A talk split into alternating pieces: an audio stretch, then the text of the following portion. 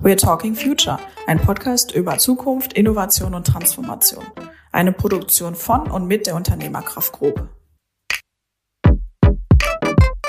Künstliche Intelligenz und Digitalisierung hat natürlich in der Energiebranche, aber in allen Branchen äh, ein großes Potenzial, nochmal äh, Energie, Energienutzung äh, neu zu denken und kann auch einen Beitrag leisten, wie die Energie- und Wärmewende gelingen kann. Aber das hat natürlich dann auch äh, Auswirkungen, die facettenreicher sind, wie wir äh, äh sozusagen, wie wir ähm, auch ähm, neue Felder erschließen. Ja? Und es sind natürlich auch Aspekte, wie wir das die Arbeitswelt von morgen ver äh, verantworten. Da finde ich es wichtig, auch äh, nach links und rechts zu gucken und sich interdisziplinär auszutauschen.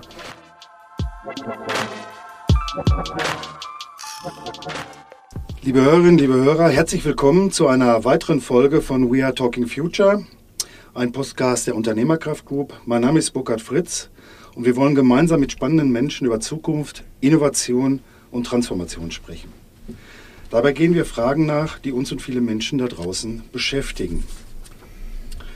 Heute haben wir zwei besondere Gäste eingeladen, die sehr kreativ, aber eben auch pragmatisch an einem hochrelevanten Thema arbeiten.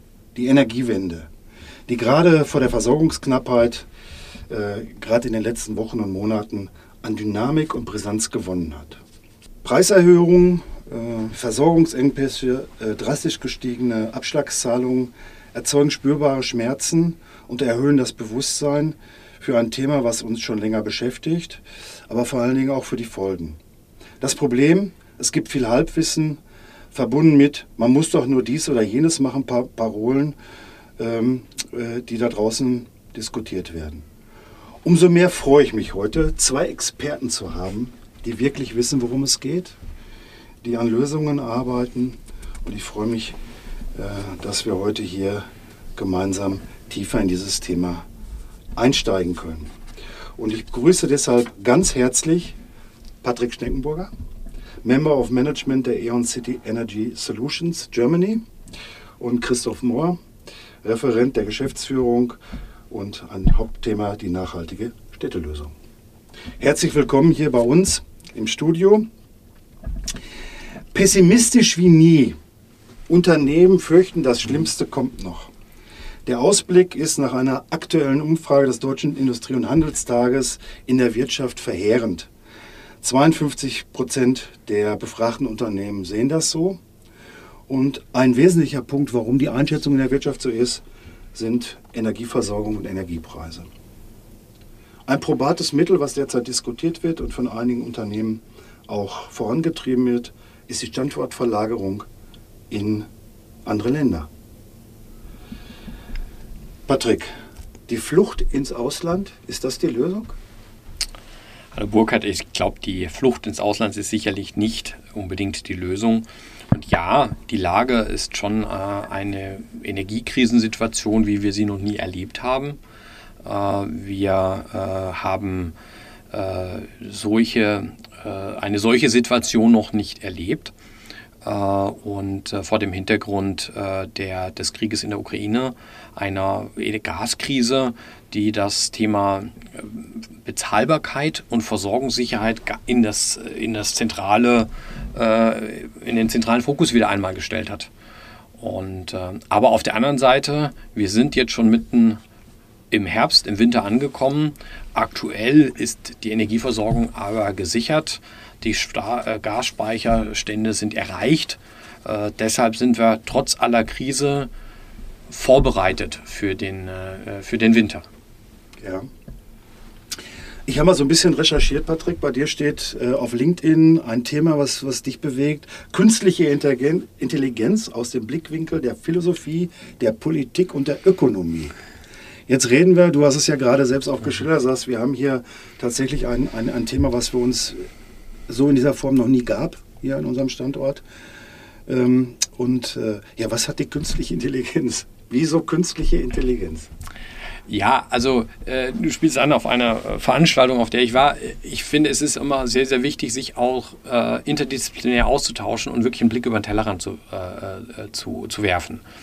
Ähm, künstliche Intelligenz und Digitalisierung hat natürlich in der Energiebranche, aber in allen Branchen äh, ein großes Potenzial, nochmal äh, Energie, Energienutzung äh, neu zu denken und kann auch einen Beitrag leisten, wie die Energie- und Wärmewende gelingen kann. Aber das hat natürlich dann auch äh, Auswirkungen, die facettenreicher sind wie wir äh, äh, sozusagen, wie wir ähm, auch äh, neue Felder erschließen. Ja? Und es sind natürlich auch Aspekte, wie wir das die Arbeitswelt von morgen äh, verantworten. Da finde ich es wichtig, auch äh, nach links und rechts zu gucken und sich interdisziplinär auszutauschen. Mhm. Also das ist schon mal eigentlich so, so ein erster Ansatz, dass du sagst, es reicht nicht, dass wir uns jetzt alleine nur auf dieses Thema Energie fokussieren, sondern wir müssen viel weitreichender denken und wir müssen, müssen auch drum schauen, was passiert rechts und links, wie sind die Prozesse, wie wirken Menschen zusammen. Ja, unsere Einschätzung ist, dass die Energiewende und die Wärmewende, die kann nur gemeinsam gelingen. Ja. Warum ist es so wichtig? Wir müssen, wenn wir Energie effizient nutzen wollen, äh, müssen wir auch integrierter denken. Wir müssen schauen, wo sind Abwärmepotenziale, die wir nutzen können. Wie können wir Energie mehrfach nutzen? Ja? Wie können wir äh, integriert denken, Sektorenkopplung, Wärme, Kälte, Mobilität? Das sind solche Punkte, wo man einfach sieht, äh, da müssen wir integrierter denken über Branchengrenzen hinweg weil das kann ein Lösungsbaustein sein, wie wir die Energiekrise nicht nur meistern können, sondern wie sich da vielleicht perspektivisch sogar aus der Krise auch neue Chancen herauskristallisieren können. Auf das Thema würde ich nachher gerne noch mal ein bisschen differenzierter eingehen, weil ich finde das sehr, sehr spannend. Ähm, aber ich würde gerne mal zu meinem zweiten Gast hier äh, kommen. Äh, Christoph, mit welchem Gefühl startest du eigentlich in den Arbeitstag? Immer mit einem hervorragenden. Ähm, also Patrick hat es gerade gesagt, wir erleben sicherlich gerade eine, eine Krise. Ähm, ich fand es auch spannend bei den, den Schlagworten, die wir ähm, ja auch das energiewirtschaftliche Dreieck nennen, also Nachhaltigkeit, Bezahlbarkeit und Versorgungssicherheit haben wir, glaube ich, in, im, im, Thema Energie- und Wärmewende in den letzten Jahren ganz viel über die Themen Nachhaltigkeit und Bezahlbarkeit und der Kombination gesprochen. Und jetzt erleben wir ganz drastisch, wie das Thema Versorgungssicherheit damit reinspielt und wir auf einmal alle da betroffen sind. Also wie starte ich in den Arbeitstag? Sicherlich mit einem Gefühl für, für Krise und äh, das kann ich sagen, die beschäftigt uns alle sehr und sehr intensiv. Ähm, das auf der einen Seite, auf der anderen Seite ähm, aber auch mit, mit ganz viel Neugierde und Interesse daran, die, ähm, Patrick hat es gesagt, irgendwann auch entstehenden Chancen daraus zu nutzen. Das ist sicherlich aktuell viel Krisenmodus und viel ähm, auch kurze, kurze Frist, die wir im Kopf haben. Nichtsdestotrotz bleibt die Wärmewende und die Energiewende eine langfristige Aufgabe. Und wenn wir es schaffen, die, das, das Negative, was aktuell ist, zu nutzen, um in der Zukunft auch die Chancen zu realisieren, dann haben wir, glaube ich, das Beste daraus gemacht. Mhm. Das ist sehr interessant, was du gesagt hast, weil es gibt, ähm, gerade ist auch eine Untersuchung rausgefunden, wie sich das Glücksempfinden verändert. Bislang ist es immer so gewesen, dass Wohlbefinden und vor allem die Frage nach dem Sinn uns sehr stark unser Glücksempfinden auch, auch prägen. Und es ist jetzt ein neuer Faktor hinzugekommen, gerade hier bei uns in Deutschland, nämlich ein psychologisch reiches Leben zu haben. Also Dinge zu erfahren und vor allen Dingen, das war sehr spannend auch, was dabei rauskam, dass gerade Menschen, die Krisen erlebt haben, Krisen gemeistert haben, genau dieses Glücksempfinden auch haben. Und wenn ich dir jetzt gerade so zugehört habe, äh, ähm, kann ich das so ein bisschen auch an einem Lächeln an deinen Augen auch sehen. Also ist, hast du gerade in deiner Arbeitswelt ein psychologisch reiches Leben? Also es fällt manchmal sicherlich schwer, wenn man äh, darüber nachdenkt, wie, wie hart auch Krise viele Leute trifft. So, so offen und so ehrlich müssen wir sein. Ja. Aber natürlich macht das, äh, und ich glaube, da muss man auch sagen, gerade in solchen Zeiten ein unheimliches Glücksgefühl, wenn wir es als Energieunternehmen schaffen, da ein Stück zu beizutragen, bezahlbare und ähm, im besten Falle auch nachhaltige Lösungen für die Menschen zu bieten und ähm, vielleicht auch in der, in der harten und Krisenzeit ein Stück weit ähm, Ausblick auf das geben, was folgen kann. Wenn wir es schaffen, Quartiere mit nachhaltiger Energie zu versorgen, und zwar zu für allen bezahlbaren Preisen und dann vielleicht das sogar schaffen mit einer Idee, ähm, wie wir Energie mehrfach nutzen, wie wir vorhandene Energie nutzen, wie wir Abwärme nutzen, also Dinge, die schon da sind. Und das macht ähm, aus meiner Sicht ein ganz großes Gefühl von Zufriedenheit und, äh, wie hast du es genannt, psychologischem Glück. Ein psychologisch reiches Leben. So, also, ja. Das ist ja, fand ich auch wieder eine spannende Umschreibung. Das sind so Forscher, ne? wenn die sowas schreiben. Ähm, ja, ähm, Patrick, ähm, du hast es ja vorhin auch schon gesagt, auch in unseren Gesprächen, als wir, wir haben uns ja auch auf der Themenreise bei Dresden mal getroffen und du sagst, wir als Eon können das ja gar nicht alleine stemmen. Wir müssen es partnerschaftlich machen, wir müssen über den Tellerrand schauen. Und da mal ganz speziell, wie geht die E.ON denn überhaupt mit dieser Krise um?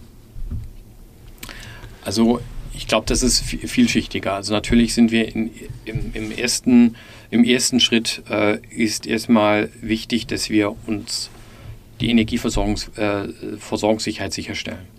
Ähm, da sind wir sehr aktiv dran, äh, dass wir äh, gut durch den Winter kommen. Äh, dabei ist auch wichtig zu sagen, dass Energiesparen das Gebot der Stunde ist. Äh, da können wir alle beitragen. Äh, wir als Unternehmen leisten aber auch unseren Beitrag. Also wir werden an unseren Standorten Teile der, der Bürogebäude beispielsweise schließen, um zu sicherzustellen, dass wir mindestens 30 Prozent der Energie einsparen können. Das sind sozusagen die aktuellen Themen. Und äh, wir müssen natürlich auch schauen, die Beschaffungsmärkte, ähm, äh, wir, wir sind ja abhängig hier auch sehr, sehr stark von, wie sich die, die Marktpreise entwickeln. Ähm, und wir versuchen hier natürlich äh, die Versorgungssicherheit durch eine entsprechende Beschaffung sicherzustellen. Wir müssen natürlich auch schauen, ähm, wie, äh, wie können wir eine Bezahlbarkeit auch mittelfristig sicherstellen. Jetzt sind die Entlastungspakete ja auch äh, von der Bundesregierung beschlossen werden. Da sind wir jetzt natürlich mit Hochdruck dran, sicherzustellen, dass wir das, wie wir das umsetzen können, dass das auch ankommt äh, bei unseren Kundinnen und Kunden. Äh, und dass wir natürlich auch nächstes Jahr die Gaspreisbremse, die Wärmepreisbremse, die Strompreisbremse entsprechend umsetzen können.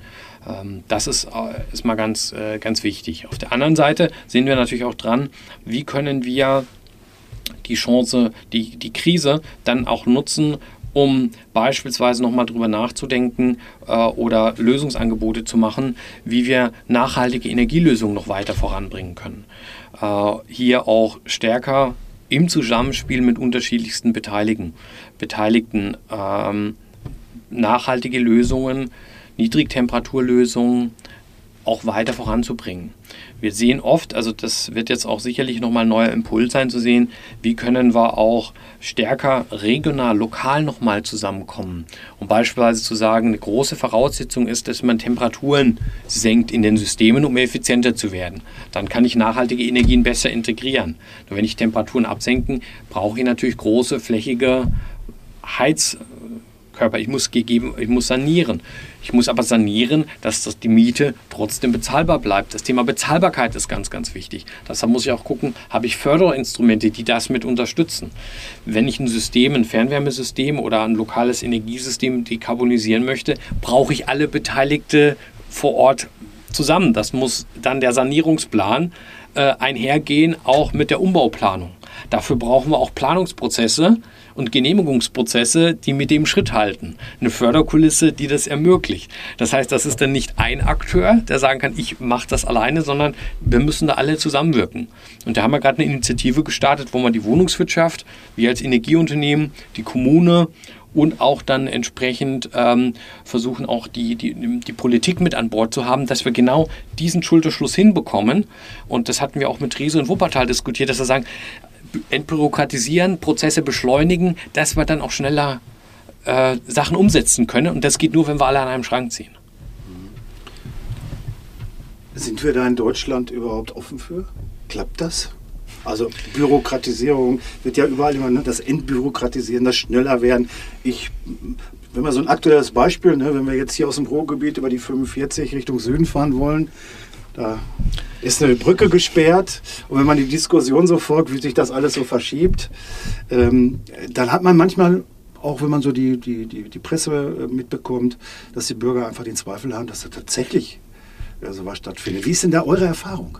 Also ich glaube, man sieht da oftmals die negativen Beispiele. Aber jetzt äh, in der aktuellen Krise haben auch viele Beispiele, wo es anders geht. Ja. ja also äh, wir sehen aktuell ähm, aus Versorgungssicherheitsaspekten äh, stellen wir bei einigen unserer Versorgung, wo es möglich ist, gehen wir auf eine Ölversorgung.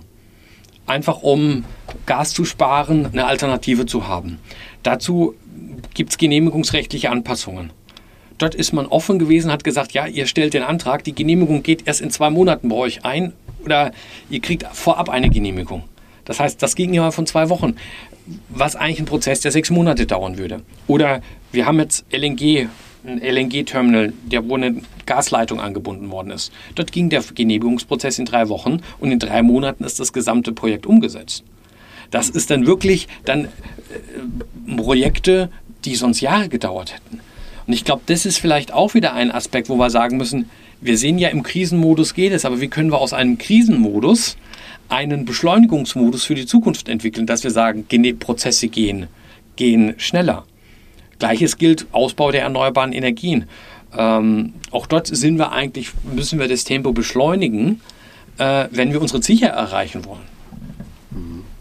Also ich ich finde das ja sehr schön. Du hast es ja gerade auch gesagt. Natürlich gibt es Negativbeispiele. Lass uns mal den Blick dahin wenden, was passiert eigentlich gerade an vielen positiven mhm. Dingen. Und ich glaube, das ist auch das, ähm, äh, man hat immer so das Gefühl, wenn man sich die Presse, Presse durchliest, das hat einer mal so schön gesagt, man hat so das Gefühl, wir befinden uns in Deutschland irgendwo immer zwischen Armageddon und Helene Fischer, also vom Modus her. Äh, und dabei vergisst man eigentlich, dass im Hintergrund eine ganze Menge passiert und es auch viele gute Initiativen und Lösungen schon gibt. Ja? Und ähm, das... Ähm, äh, äh, daraus auch der Gedanke entsteht, das nicht nur jetzt kurzfristig zu machen, sondern darüber zu schauen, dass es gesagt, wie können wir insgesamt schneller werden in solchen Bereichen.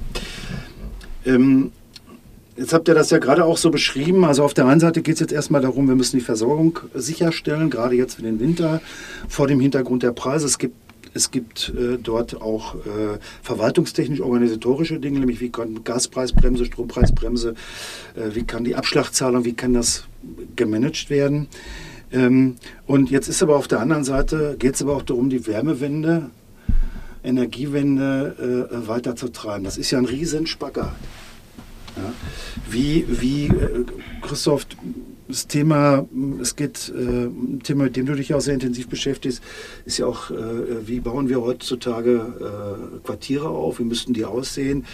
Ist das, wie lässt sich denn dieser Spagat heute ganz pragmatisch umsetzen? Also kann man da überhaupt, gibt es da Lösungen, wie geht man da dran? Ja, ich glaube, zumindest haben wir ein, zwei Ideen, wie es äh, ganz gut funktionieren könnte und äh, haben auch zwei, drei ohne jetzt hier einen Werbeblock zu verfallen, aber haben auch zwei, drei ähm, Ideen und, und, Projekte, die genau das zeigen. Und ähm, wir haben ja gerade, oder, oder, ihr habt gerade über das Thema Förderlandschaft gesprochen. Da muss man auch sagen, wir haben ähm, im, im, Westen Deutschlands ähm, ein, ein großes Reallabor mit vier Projekten von uns. Also das, das eine Reallaborprojekt beinhaltet vier Quartiere.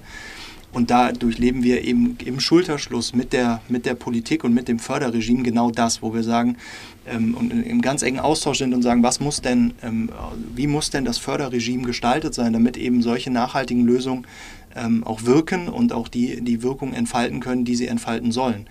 Und ähm, ein, ein, Beispiel aus Herne ist, ähm, wo wir, und ich glaube, da zeigt sich auch unser partnerschaftlicher Ansatz, wo wir gemeinsam mit dem lokalen Stadtwerk, den Stadtwerken Herne, und dem Projektentwickler, in dem Fall der Fakt AG, ähm, das Quartier Shamrock Park gemeinsam entwickeln und, oder die Energielösung da gemeinsam entwickeln. Und ähm, ein ganz wesentlicher Teil ist, ähm, Patrick hat es vorhin gesagt, die Absenkung der Temperaturen, die führt nämlich zu einer Sache. Wir können auf einmal Umweltwärme und Abwärmepotenziale nutzen, die vorher ähm, einfach verfallen wären. In dem Fall ganz konkret. Nebenan ist ein ähm, Chemiepark und der hat Abwärme auf einem Temperaturniveau von knapp über 30 Grad.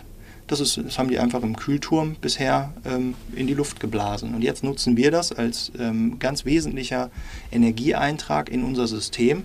Und wenn man so möchte, heizen wir nachher Wohnungen und Bürogebäude mit dem, was vorher in die Luft geblasen wurde. Und ich glaube, wenn man da das schafft, eben auch mit, dem, mit der Politik und dem Förderregime den Schulterschluss zu schließen, weil natürlich, und ich glaube, das muss man auch verstehen, die aus, aus einem anderen Blickwinkel da drauf gucken. Und manchmal, wir haben, wir haben Probleme wie etwaige Doppelförderung, weil ich glaube, da tut sich gerade viel, aber in der Vergangenheit die Förderregime auf Einzellösungen ausgelegt waren. Also wir hatten eine BAKW-Lösung oder wir hatten eine Geothermie-Lösung oder wir hatten eine, was weiß ich, Abwärmelösung. Und wenn ich jetzt da hinkomme und sage, du, ich habe ein System, das beinhaltet drei Komponenten und noch fünf mehr und außerdem ist der, der bezieht, auch gleichzeitig ein Einspeiser und eigentlich bin auch nicht ich, der es betreibt, sondern alle, die da zusammen sind, wie machen wir das jetzt? Dann gucken wir uns alle irgendwie erstmal verwirrt an und sagen, das wissen wir jetzt so genau auch nicht, wie das in eine Förderung zu bekommen ist. Ich und wir erleben da aber eine ganz, ganz große Offenheit hin zu diesen Themen. Und ich glaube, es braucht noch ein bisschen Zeit. Ähm, die, die wird aber gerade immer kürzer und die wird gerade immer schneller. Und dann schaffen wir es auch, solche modernen und komplexen Lösungen in ein Förderregime zu bekommen, das das dann ermöglicht. Mhm. Was ich ganz spannend finde auch, ähm, an diesen, an diesen Lösungen. Also wenn man mal die Presse schaut, dann geht es ja immer wieder um, um Sonnenenergie, es geht um Windenergie. Äh, aber äh, dass wir überhaupt ganz viel irgendwo Energie haben, Wärme haben, die wir gar nicht nutzen. Ja. Also die, wird, die ist sowieso mhm. da, weil sie wird produziert. Du hast ja gerade das Beispiel auch gegeben äh, aus dem Chemiepark. Und äh, das ist gar nicht so im Fokus. Mhm. Ja, der, und, und, und da, liegen ja, da liegt ja dann tatsächlich Energie in der Luft im wahrsten Sinne des Wortes. Ja? Man, die wir nutzen können, Wärme, die wir nutzen können. Ja? Ich glaube, das ist richtig und das äh, bringt auch wieder zurück äh, äh, den Hinweis zur künstlichen Intelligenz und Digitalisierung. Ja. Ein Großteil der Abwärmepotenziale werden gar nicht genutzt, weil sie gar nicht erst bekannt sind. So, das heißt, wenn wir jetzt aber mit der kommunalen Wärmeplanung, das heißt, dann muss man gucken, wo sind Wärmekataster, sollen jetzt in allen Kommunen entstehen, dass wir natürlich zielgerichtet auch digitale Technologien nutzen, um diese Abwärmepotenziale zu identifizieren. Und dann ist es so, dann brauchen wir wieder das Zusammenwirken aller Beteiligter. Wo ist die Abwärmequelle? Wo ist der Nutzer?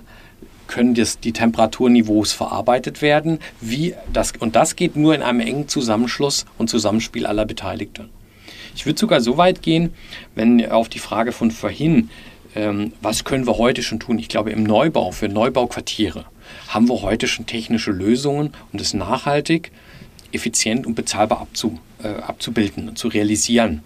Äh, Im Förderprojekt Transurban, haben, da haben wir vor vier Jahren begonnen, zeigen wir jetzt, da bauen wir aktuell, die sind in Umsetzung, wie das funktioniert. Das kann skaliert werden. Ja, mhm. Auf Basis Abwärmenutzung oder äh, wie in, in, der Kokerei Hassel, Neubauwohnquartier, dort hatte man ein Geothermiefeld, Photovoltaik, eine zentrale Wärmepumpe und dann dezentrale Wärmepumpen in den einzelnen Gebäuden wo wir so ein CO2-freies, rein strombasiertes äh, System äh, erzeugen.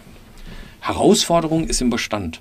Da müssen wir aber gezielt die Erwärmepotenziale, das Zusammenspielen, und dort muss die Förderung dann auch passen und dann der integrierte Aspekt auch, weil dort brauchen wir auch die Sanierung. Die Sanierung muss dann auch passieren. Da müssen wir schauen, bleibt es bezahlbar, dass es nicht eine Premium-Sanierung ist. Das sind diese Fragestellungen, die dann gesamthaft angegangen werden müssen. Und das ist jetzt für den, für den auf der Seite der, ähm, der Immobilienwirtschaft. Eine andere Herausforderung ist es natürlich noch im Bereich der Industrie, wo wir ja Gas sehr, sehr stark auch einsetzen als ein Rohstoff. Und dort haben wir natürlich nochmal viel, viel stärkere Herausforderungen. Ich habe jetzt in einem Unternehmergespräch, wo wir mit mehreren Unternehmern zusammengesessen sind, und da sagte einer, ich habe verschiedene Experten kommen lassen und das war in Widersprüchlichkeit kaum noch zu übertreffen. Also ja, also angefangen von Solarenergie, Windenergie, von Abwärme und so weiter. Und er sagte, ich, die haben sich dann in vielen Dingen widersprochen.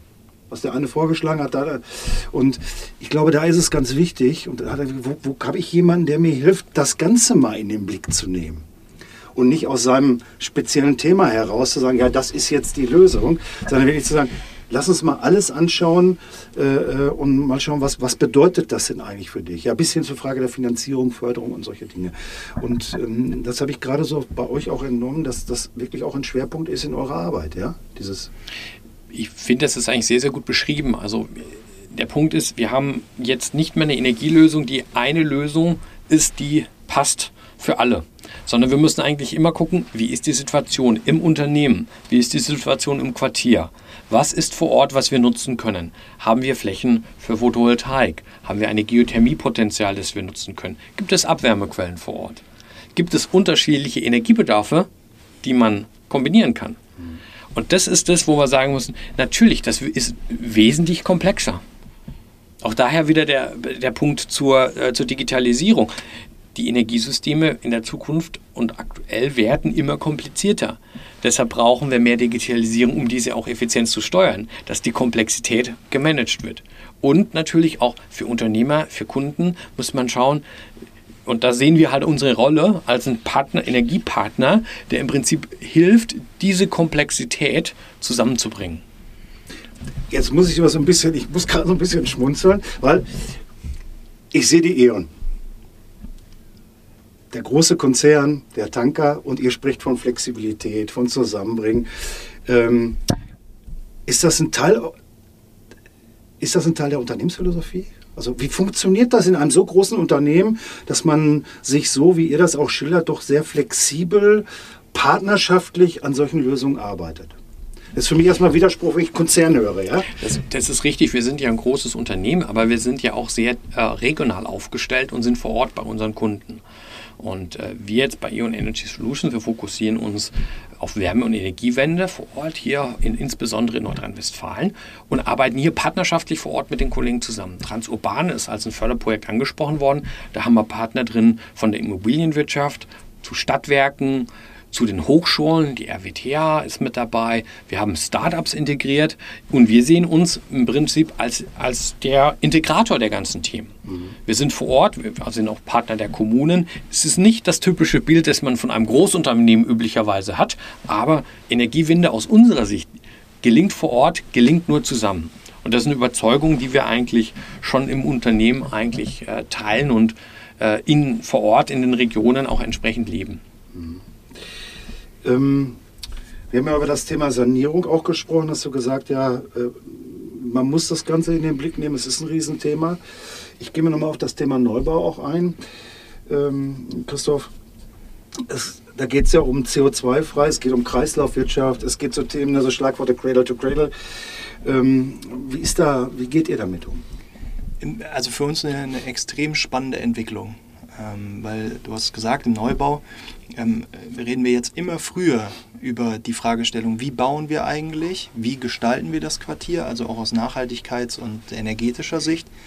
Und das war ja durchaus ein, ich nenne es mal eine Herausforderung, der wir und, und die ganze Energiebranche bei dem, bei dem Wunsch, nachhaltige Lösungen zu gestalten, ähm, lange Jahre das, das Thema hatten, dass die Projektentwickler und die Immobilienbranche das Thema nicht, nicht so hochgehangen hat und gesagt hat, ich baue jetzt mal mein Gebäude, so wie ich das architektonisch für gut und sinnvoll erachte, und dann kümmere ich mich irgendwann um die Energielösung.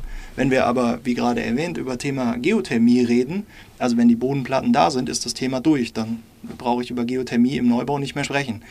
Wenn ich mich aber jetzt schon im Idealfall in der Planungsphase vorher damit beschäftige und sage, gut, ich möchte Cradle to Cradle bauen, ich möchte Kreislaufwirtschaft bedienen, ich möchte eine nachhaltige Energieversorgung und es dann schaffe, partnerschaftlich darüber zu sprechen und zu sagen, welche Optionen gibt es und dann müssen die auch an unterschiedlichen Stellen in der Planung eingetaktet werden und das ermöglicht gemeinschaftlich einfach ein, ein viel größeres Potenzial und viel größere Möglichkeiten, innovative und vernetzte Lösungen voranzubringen. Also für uns ein, ein ähm, unglaublich guter Zusammenhang, über diese Themen nachzudenken, weil wer sich mit Cradle to Cradle, wer sich mit Kreislaufwirtschaft beschäftigt, beschäftigt sich nahezu zwangsläufig auch mit nachhaltiger Energieversorgung. Jetzt wird ja oft immer, äh, ähm, für viele sind das Schlagwörter, wird auch kritisch betrachtet. Und oft immer so ein Todesargument ist ja, ja, das kann ja keiner bezahlen. Das ist die Herausforderung. Also es ist eine, ich glaube, da, da, muss man auch nicht lange drum herum reden, das ist eine Herausforderung, aber ich glaube, sie ist lösbar.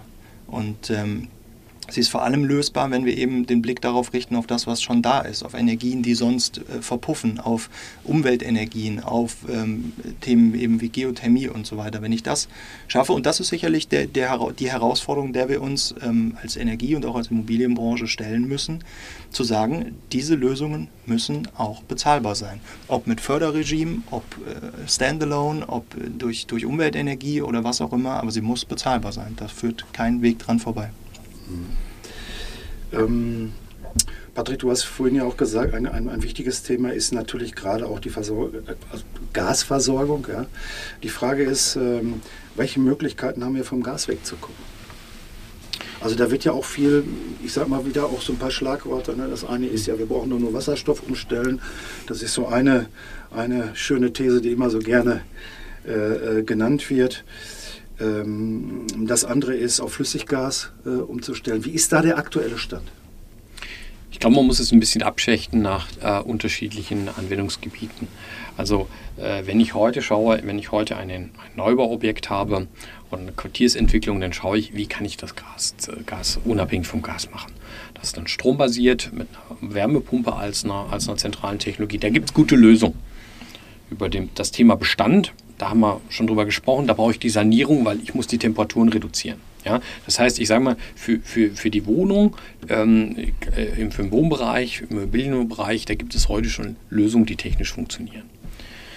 Was anderes ist, wenn ich äh, in den Bereich der Industrie gehe oder wenn ich über hohe Temperaturen spreche, die ich brauche. Äh, also wenn wir beispielsweise über Dampf sprechen oder äh, über, äh, über Hochtemperaturwärme 200 Grad, Dampf bei 500 Grad. Und noch ein anderer Aspekt in der Industrie, wir nutzen Gas ja auch als Rohstoff. So, und da müssen wir unterscheiden, wie kann, also wie kann ich diese, wie kann ich praktisch dort Alternativen finden. Ähm, oftmals äh, ist es ja so, dass man sagt, ähm, Wasserstoff kann eine Rolle spielen, definitiv. Ja. Ich glaube, wichtig ist nur in der Diskussion, dass man natürlich auch sagt, wir sprechen über signifikante Energiemengen, um die es hier geht.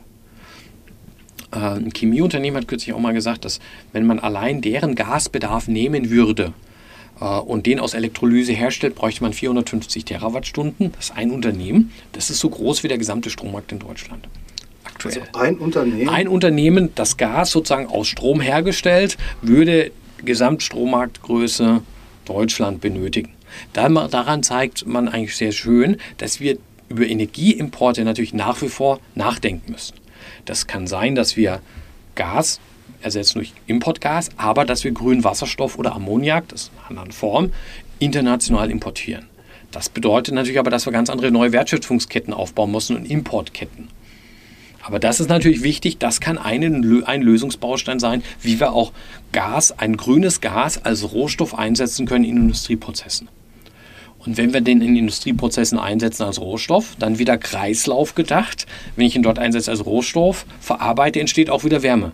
Dann muss ich diese Abwärme, grüne Abwärme, kann ich dann wieder gezielt für weitere Prozesse nutzen. Das heißt, hier sehen wir auch einen Trend, auch Kredel, Kredel gedacht wieder, zu sagen, wie nutze ich die Energie in den Wertschöpfungsprozessen möglichst effizient.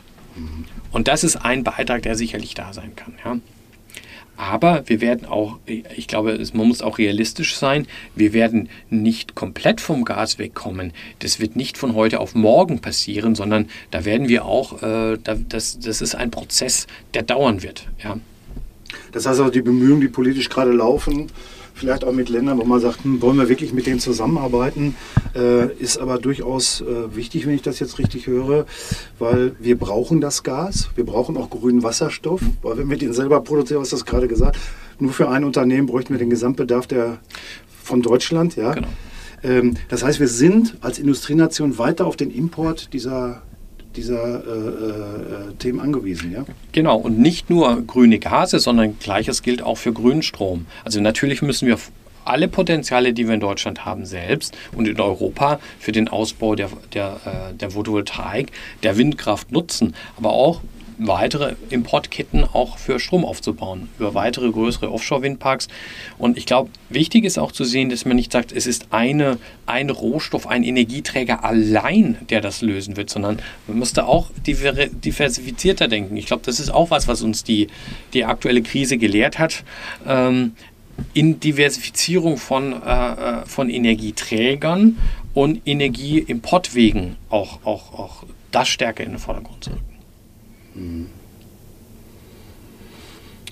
Ähm, es, so ein Statement, was ich von euch auch immer wieder gehört habe, ähm, Christoph, dass ihr sagt, es gibt Lösungen. Also ihr habt ja schon auch, auch, auch, auch drüber gesprochen, aber ihr sagt immer, die müssen bekannt sein. Ja. Ähm, weil wenn ich so ein bisschen, ich sage ja, wenn man einfach mal als, als mit Halbwissen dann auch die Presse verfolgt, man hat ja das Gefühl, wir stehen da gerade so wie, wie das Kaninchen vor der Schlange, wir wissen gar nicht, was zu tun ist. Ihr beiden habt jetzt ja schon an ganz vielen Dingen erzählt. Nee, nee, das stimmt nicht, es gibt diese Lösung. Warum sind die nicht bekannt? Woran liegt das? Ich glaube, also ich glaube ehrlicherweise, dass ähm, vielfach das Thema Energie bei vielen so nebenher lief. Also wenn man, ich glaube jetzt, wenn wir Richtung Chemie, also energieintensive Industrie denken, die werden das immer auf dem Schirm gehabt haben und auch haben, das wissen wir.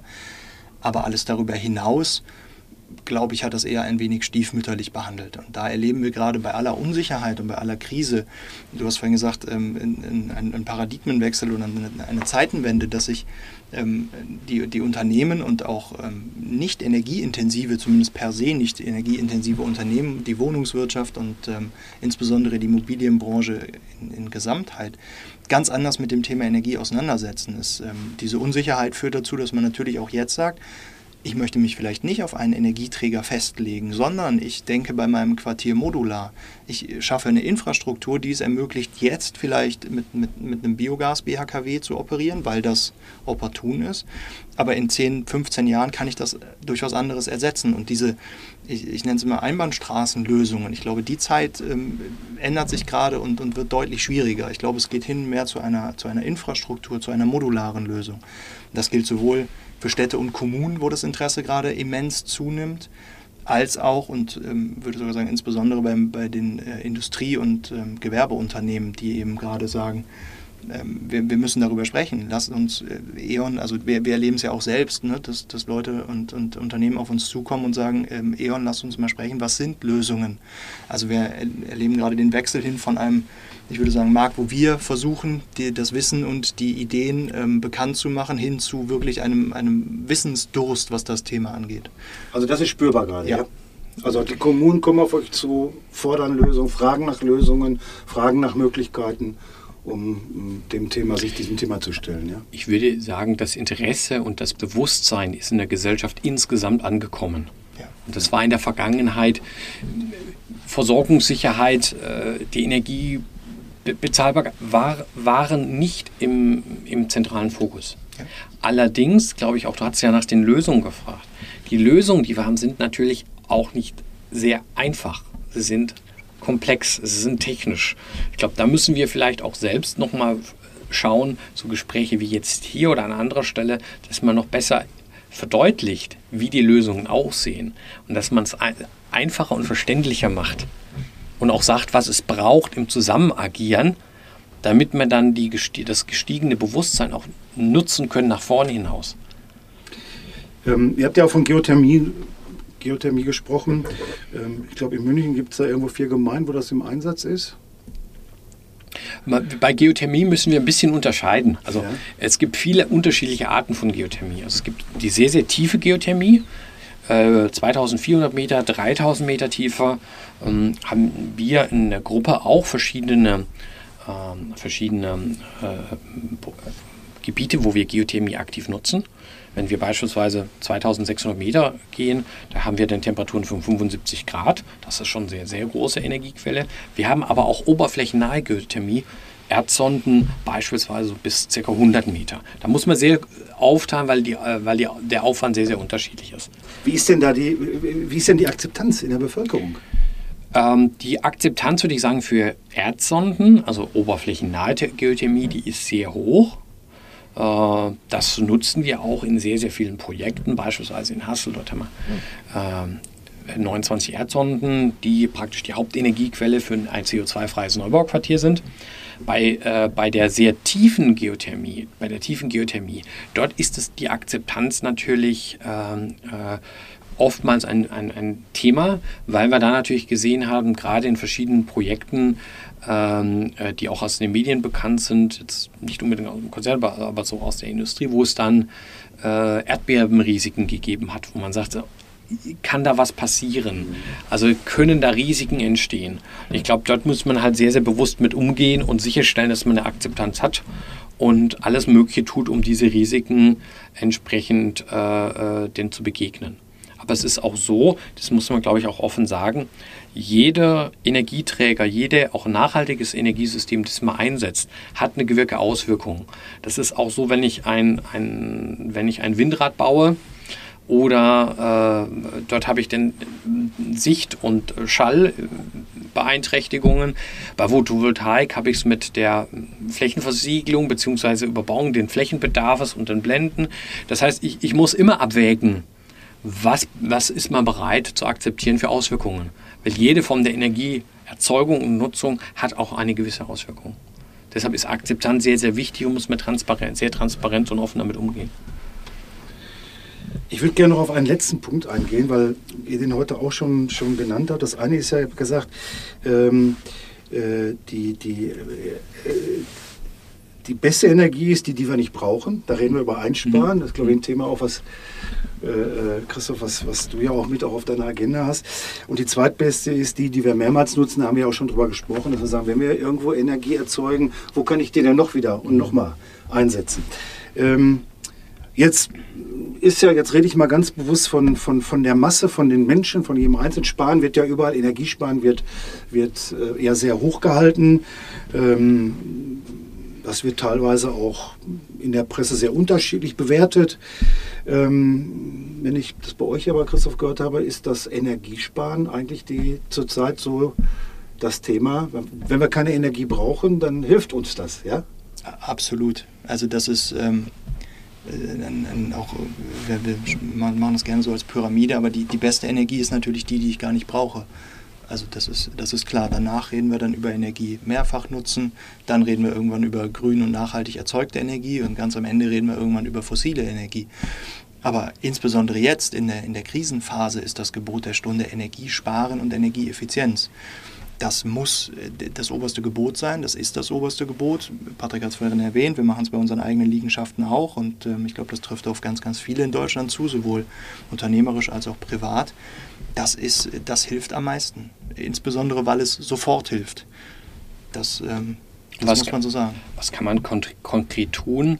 Ähm, wenn man eine Gasheizung zu Hause hat als Privatkunde, kann man, ist wichtig sicherzustellen, dass der hydraulische Abgleich stimmt, dass die, äh, dass die Therme richtig eingestellt ist von der Heizkennlinie. Oftmals ist es gar nicht bekannt, welche Einstellungsmöglichkeiten gibt es. Einmal eingestellt und nie mehr betrachtet worden.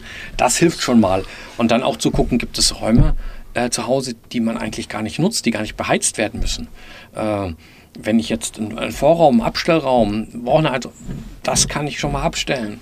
Und dann an dem einen oder anderen äh, auch das 1, 2 Grad äh, die Temperatur runterzunehmen. Das sind Sachen, die helfen. Oder wenn man zu Hause beispielsweise einen Warmwasserboiler hat, der mit Strom funktioniert, den nicht auf 70 Grad, sondern nur auf 40 Grad einstellen, weil dann muss ich nicht kaltes Wasser nutzen, um das Wasser abzuerkühlen. Das sind so ein paar einfache Maßnahmen, äh, wo auch viel Kommunikation Richtung der Kunden, wir ermuntern unsere Kunden auch aktuell, geben denen auch Energiespartipps, weil das sind Sachen, wo man einen Beitrag leisten kann, wenn man bewusst einfach mit Energie, bewusster mit Energie umgeht. Ja, das ist nochmal ganz wichtig, weil ich doch auch, auch, auch ich merke auch an mir selber, also gerade eine Heizung habe ich meine Therme richtig eingestellt. Mhm. Ich weiß es gar nicht, ja. Und ähm, viele sagen, es ist so ein bisschen auch so das Gefühl, ja, aber wenn ich das, ob ich das jetzt runterdrehe oder das ändert ja nichts. Aber sagt ihr doch, das ändert ganz viel. Und äh, wir haben ja viele große Themen jetzt heute besprochen, aber es geht auch jeder Einzelne ist gefordert. Und wenn er seine Heizung einfach ein paar Grad niedriger stellt, ja. ja dass wir gemeinsam an dieser, an dieser Energiewende gemeinsam arbeiten und vor allem jetzt auch durch diese Krisenzeit kommen. Darum geht es ja. ja. Das habe ich heute ja auch nochmal ganz deutlich ähm, mitgenommen. Ähm, ja, zum Abschluss, hm, Christoph, was wünschst du dir für die Zukunft? Ich glaube, wenn, wenn die Krise und die, die trifft uns alle und äh, viele auch hart, also wünsche ich mir A, dass wir alle gut durch diese Krisenzeit kommen, Punkt 1. Und Punkt 2 wünsche ich, dass wir, dass wir es als Gesellschaft schaffen, dieses Momentum für nachhaltige und bezahlbare Energieversorgung mitzunehmen und vielleicht sogar zwei, drei Dinge nachher besser, schneller, einfacher zu machen, als wir sie vorher gemacht haben. Ja, vielen Dank. Ähm, Patrick, wie siehst du die Zukunft hier am Standort Deutschland aus Energiesicht? Was ich glaube, du dir dafür? Wie siehst du da, wo haben wir Licht am Ende des Tunnels oder wie sieht es aus? Ich würde sagen, wir sollten, äh, wenn wir es schaffen, diese Krise einmal als Herausforderung sportlich anzugehen, zu sagen, wie kommen wir jetzt kurzfristig drauf, dann aber zu sagen, was können wir jetzt nutzen, beschleunigen, entbürokratisieren, stärker zusammenzuarbeiten, vielleicht auch schneller zu werden, offener für neue Technologien und stärker gemeinsam zu, zu agieren, dann kann das auch die Chance sein, dass wir aus der Krise gestärkt hochgehen und auch sozusagen Vorreiter bei einer energieeffizienten Energienutzung, einer klaren Ausrichtung auf Nachhaltigkeit, dass das dann auch ein noch zentralerer oder der zentrale Standortfaktor für den Industriestandort Deutschland sein kann und Europa. Ja, vielen Dank. Patrick und Christoph. Also ich nehme mit, die Energiewende, auch, auch wenn sie gerade sehr weh tut, gibt uns die Möglichkeit, den Standort Deutschland weiter nach vorne zu bringen. Äh, entscheidend ist, dass wir es gemeinsam machen, partnerschaftlich machen und dass wir Lösungen angehen, die eben eine ganzheitliche Sicht auf die Themen haben und alle Beteiligten ein Boot holen, um dann zu sehen, was ist eigentlich die beste, äh, die bessere Lösung. Kurzfristig geht es darum, dass wir einfach Energie nicht verbrauchen, also sparen. Äh, das habe ich mitgenommen und dass wir mal losgelöst von der Industrie, aber auch jeder Einzelne von uns einen Beitrag leisten kann und helfen kann, dass wir gut durch diesen Winter kommen. Und äh, ich bedanke mich, dass ihr hier wart und ähm, wünsche euch weiterhin viel Spaß, viel Erfolg und äh, freue mich, wenn wir uns auch weiter austauschen und immer wieder von neuen Lösungen, Erfolgserlebnissen hören. Ich danke euch. Danke, danke. Sehr gerne, Burkhard. Dankeschön. Ja, das war unsere zweite Folge von We Are Talking Future, der Podcast über Zukunft, Innovation und Transformation von der Unternehmerkraft Group. Wir freuen uns auf die nächste Folge. Bis bald, euer Burkhard.